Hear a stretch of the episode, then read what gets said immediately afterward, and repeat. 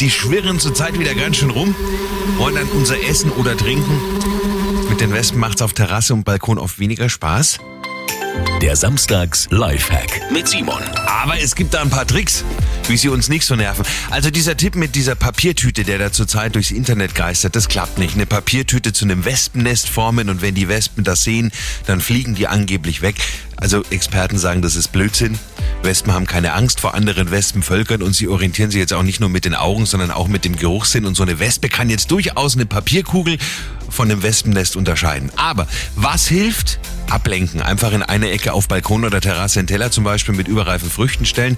Da gehen die dann sehr gerne hin, lassen sie in Ruhe oder etwas Kaffeepulver in einer feuerfesten Schale anbrennen mit dem Feuerzeug und der Qualm vertreibt die Viecher auch. Und was auch immer funktioniert, die Insekten mit Wasser besprühen. Die Wespen glauben dann, dass es regnet und ziehen sich in den Bau zurück. Simon Samstags Lifehack. Jede Woche gibt's neuen.